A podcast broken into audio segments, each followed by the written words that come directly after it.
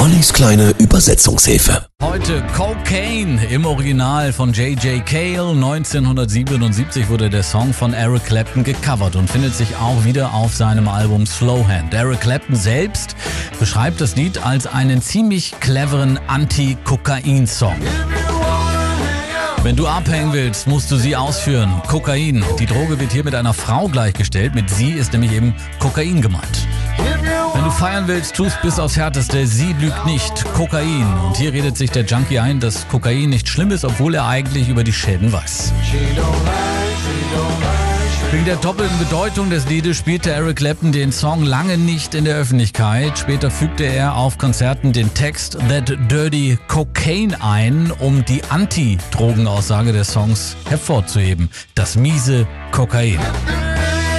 Wenn ein Tag gekommen ist du nur noch rennen willst, Kokain. Vergiss all die Fakten, du bekommst eh nicht zurück.